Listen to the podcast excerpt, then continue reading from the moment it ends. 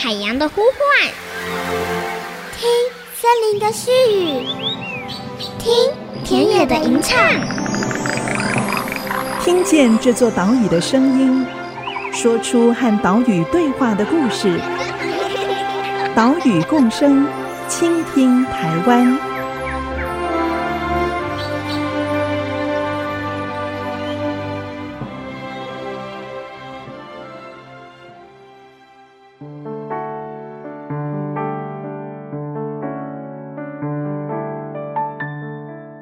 Hello，大家好，欢迎收听《岛屿共生，倾听台湾》，我是袁长杰。我们的节目是在 IC 之音 FM 九七点五播出，每个星期三上午七点半首播，星期五晚上六点以及星期六上午八点重播。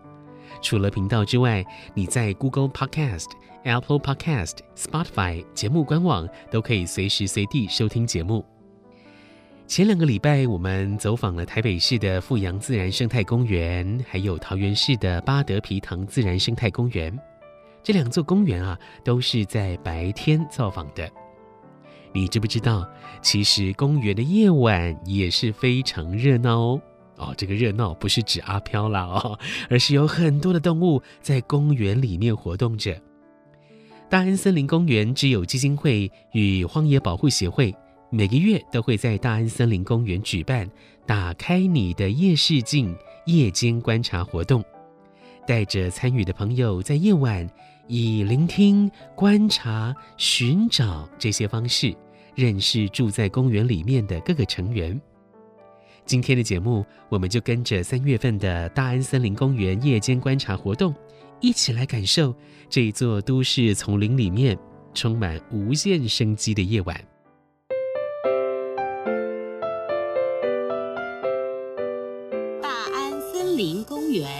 大安 Park Station，大安森林公园，大安森林公园左侧开门。现在七点，我们准时开始哈。我们先先欢迎大家，这是我们跟大安森林之友会委托我们荒野保护协会来办这一次的夜观活动。你知道大安森林公园其实已经成立了二十。打开你的夜视镜，夜赏大安风华自然体验活动，是由大安森林公园之友基金会与荒野保护协会一同合作推出的活动，每个月举办一次。为什么会诞生这样的活动呢？我们为大家采访到大安森林公园之友基金会的秘书长赖素燕，她也是荒野保护协会的志工哦。时为什么会想到办这个活动？其实应该说一开始是从荒野的一些定点的夜观活动开始。那只是之前在荒野办理的这些夜观活动，通常都是偏向在郊山的一些定点啊，就带着民众去体会说，哎，原来夜晚的这个野外并没有我们想象中那么恐怖，而是是非常的这个丰富的。好，那我们把这个活动的。拉到大安森林公园来办，其实有一个非常重要的想法是，大安森林公园白天的使用率非常的高。嗯，对。啊，我相信长姐应该偶尔也有机会会到大安森林公园来走一走，就发现哇，这白天野餐的野餐、聚餐的、唱歌的等等的 哦，这个成运啊，嗯，对对，这个白天的使用率非常的高。可是到了晚上呢？好，它就显得非常的稀离，这个好像大家呢对于晚上的这个大安森林公园就觉得啊、呃、暗暗的啦，或者是没有趣味啦等等的哦，所以夜晚的使用率就会相对的少了很多。嗯，可是我们自己呢在大安森林公园，偶尔我们呃会在晚上这边看的时候就，就哇，你就听到蛙鸣啊、呃，这个虫鸣等等的一些声音，哎。还有一些在夜晚活动的这个生物呢，其实都在大安森林公园。那我们觉得大安森林公园的夜晚也这么精彩，如果只有白天有人在用啊，晚上了这么精彩的这个呃丰富缤纷的这个世界，大家都没有机会来亲近，实在是太可惜了。嗯，所以我们就跟荒野保护协会一起来讨论说，哎，有没有可能在大安森林公园也来办这样的一个打开你的夜视镜活动？我们就带着民众也来了解。哦，原来在白天是这个样子，哎，到了夜晚呢，光线也许比较昏暗但是呢它呈现了一个跟白天非常不一样的风貌让大家感受到说我们其实原来是跟这个大自然的生态万物一起共存的所以会办理这样的一个活动。好我们 a 组。Okok 来欢迎大家今天来参加大安的夜光活动哦。哦，那首先呢，我先为大家介绍我们解说员，好不好？打开你的夜视镜活动是在捷运大安森林公园站二号出口集合，这里就有一个圆形的穿堂层广场。艺术家林顺龙他创作的作品《春光乍现》，就把这个圆形的广场当成水池。让许多铜做的青蛙躺在水池里面，或者是躺在浮雕的莲叶上面，享受大自然。在广场外头，也有美国艺术家 Pete Beeman 所打造的巨型杜鹃花雕塑。你可以转动下方的转盘，让杜鹃花打开闭合。这一座捷运站啊，可以说是台北捷运各站当中最有自然元素的一座车站了。在讲解完这些雕塑作品、喷完防蚊液之后，我们来看挂在树上的蝙蝠屋。来听解说志工台湾栾树他的说明。好，我们这一站呢，哈，这两个字，蝙蝠对，台湾呢，蝙蝠哈，其实有二十几种，哇，好，很多。我们大安森林公园呢，最主要的蝙蝠就是东亚家蝠。东亚家蝠呢。我们知道它主要的就是平常晚上在傍晚的时候，差不多五六点的时候就会过来，好，一直到晚上它会来觅食。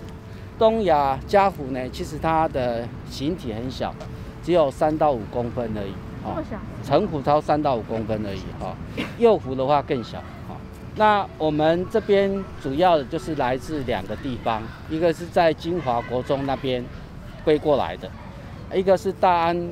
国宅那边飞过来，这两个地方飞过来，我们在这个大安森林公园有发现呢，这个在这边觅食，所以呢，我们是想说营造呢这边有一个很多生态能够多样性的，所以呢，除了等一下会有介绍的萤火虫的呼吁以外，那也希望说，哎，这边蝙蝠也能够住在这里，所以我们就做一个，哪边是它的人类制造的，就是长长那个，啊，它会躲在后面。躲在后面哦，小朋友，你们看看里面现在有吗？哎，你要看一下有没有来。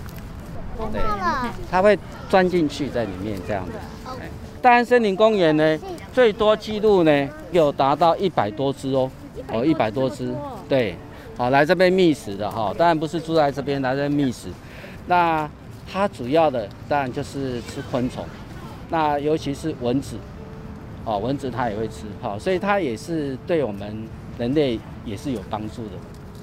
蝙蝠呢，它的食量来讲的话，原则上它可以大概它的身体的二分之一，就一半这个量啊。那所以呢，一只它大部分可以吃到好几百只的，将近八百多只到一千多只的蚊子，所以食量蛮惊人的。哎，没说真的不知道哦。大安森林公园竟然有八十到一百三十只左右的东亚家蝠。这也是公园里面数量第二多的哺乳类动物，最多的是赤腹松鼠。在认识了东亚家蝠之后，我们继续往大生态池前进。这个地方叫做大生态池。那大生态池呢，白天是很热闹的，有很多的鸟类在这边栖息的。啊，你现在仔细看哦，它在那边有的还没有睡觉哦，它还还在那边活动的哈。从这个看板里面有三十几种的一个鸟类的哦，里面有五色鸟，还有夜鹭、小白鹭、大白鹭、苍鹭，另外还有红冠水鸡等等，这些都会在这边出现。当然，因为我们在晚上的话，最主要的不是看这个鸟，你只注意听它有一些声音出现，有没有？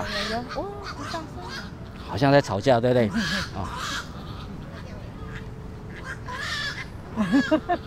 有哈，所以我们刚才前面我们在集合的时候，一开始的时候，那个我们组长呢跟我们讲说，哎，到一个地区的话，就是要用五感，视觉看、听觉，然后嗅觉等等。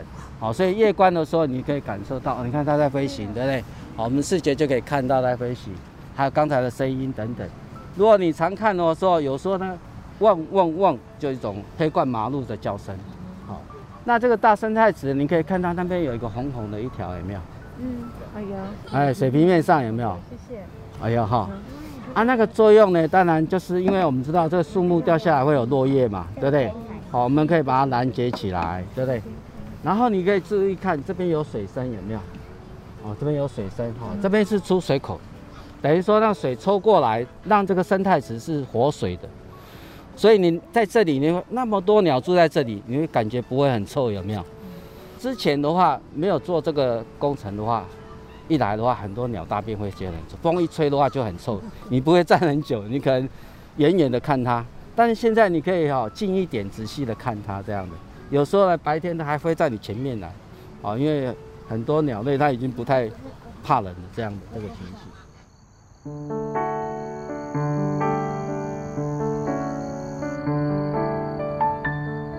大安森林公园的大生态池里面有一大一小两座人工岛，岛上有茂密的树林，形成一个隔绝、不受干扰的空间，因此这里变成了鸟类聚集、求偶、筑巢、繁殖的地方。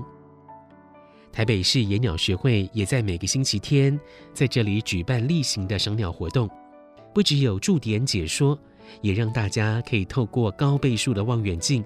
清楚观察到鸟类，在夜晚时间，虽然没有办法清楚地看到这些鸟类的模样，不过我们不只有视觉哦，还有听觉，我们可以透过耳朵来听听它们鸣叫的声音。稍待一下广告之后，再来告诉你大安森林公园的夜晚有多么热闹。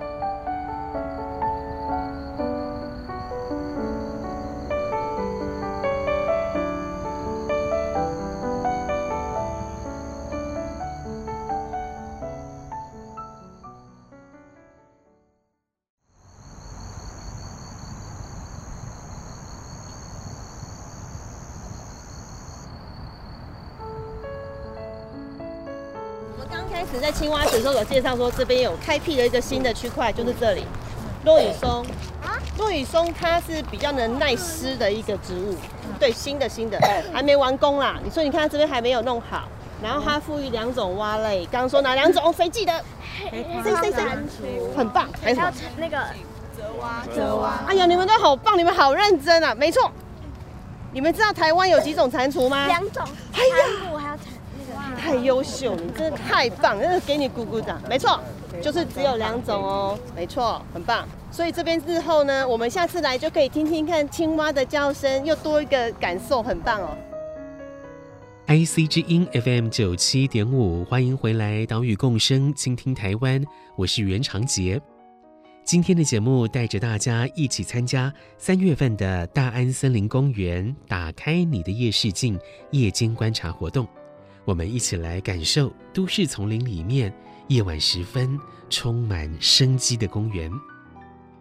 我们刚刚所听到的是解说志工满天星说到大安森林公园里面正在规划的落羽松区，在这里要营造一个沼泽的环境，复育台湾原生种泽蛙以及黑框蟾蜍，预计在四五个月就可以跟大家见面了。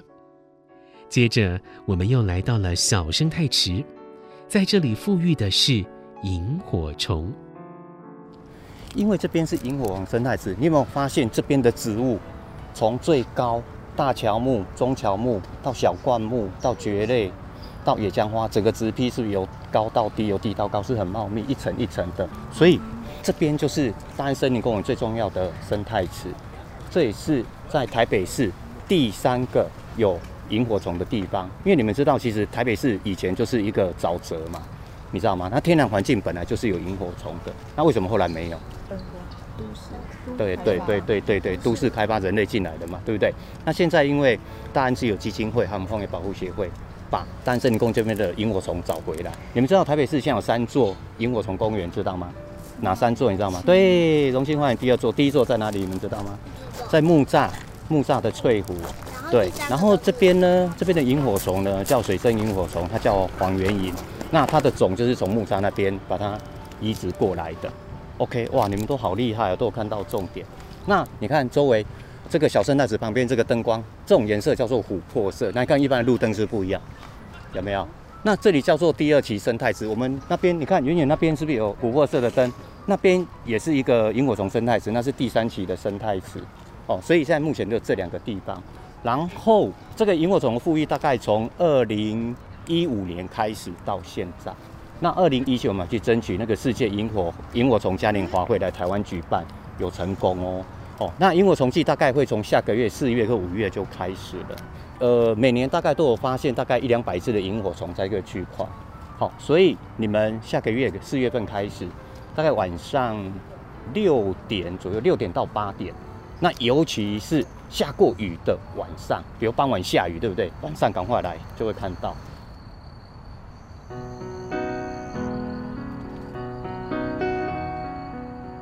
大安森林公园能够成功复育萤火虫，真的是非常不容易的一件事情哦。因为萤火虫非常怕光，但是公园怎么可能不设路灯啊？万一有人晚上在公园里面跑步摔伤了怎么办啊？也因此，大安森林公园之友基金会在这个小生态池的周边密集的种树，来遮蔽光害。并且和 LED 封测厂亿光电子一起合作，开发出五百九十纳米的琥珀光路灯，为的呢就是打造萤火虫喜欢的环境。不过啊，在这个小生态池里面，也遭遇到外来种生物的入侵。解说志工海洋，他是这么说的：这边我为什么要带大家来看这个呢？来，其实这边是一个。水池的一个边缘，之前我们在这边啊，有发现那个有人来放生，拿那个鳌虾来放生。我们最近发现的是比较厉害，就是大理石纹鳌虾。那我们之前在这边有放一个捕虾笼，在抓什么？大理石纹鳌虾，它就长这样。有没有像我们常吃的龙虾？快吃！对，这个就是人类想吃龙虾，所以去去引进来台湾的。后来发现，哇，它经济价值不高，可能是它肉很少，有没有？啊，壳太硬，或是肉不好吃，或是是它有细菌，所以就怎样丢弃，丢弃弃养就把它冻这边。而且这种虾有一个特性很厉害哦，它可以吃的一只不用公的，它就可以一直繁衍，这是它可怕的地方。好，那我们再往前走喽。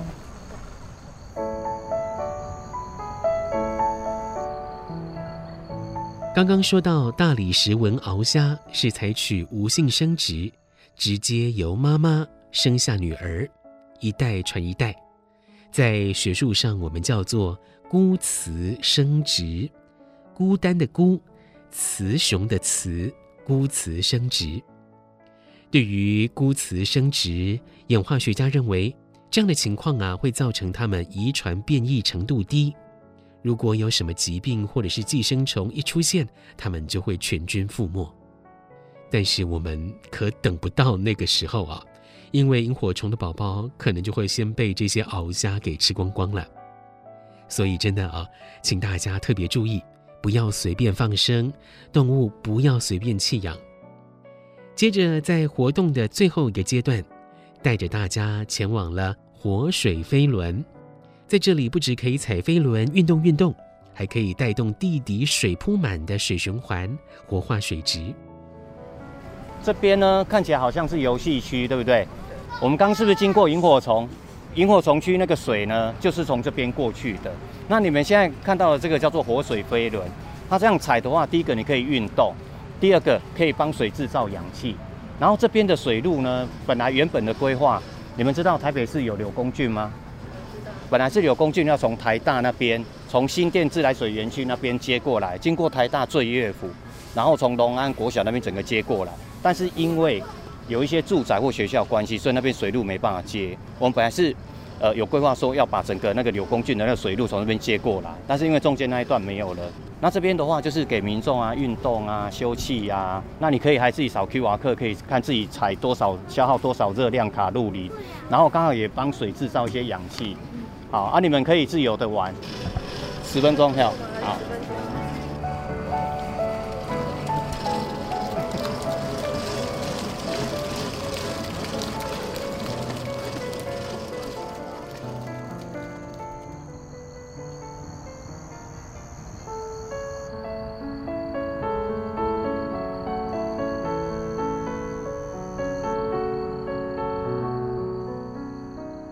这一天参加活动的小朋友啊，还没有等到志工老师说明完，一看到活水飞轮，就马上飞扑上去运动了。可以看到这个装置对孩子真的是有非常强大的吸引力。最后，大家来到了一个小广场，爸爸妈妈跟孩子坐着休息，并且做一个简单的有奖征答，也听听看大家参与了两个小时的活动之后有什么感想。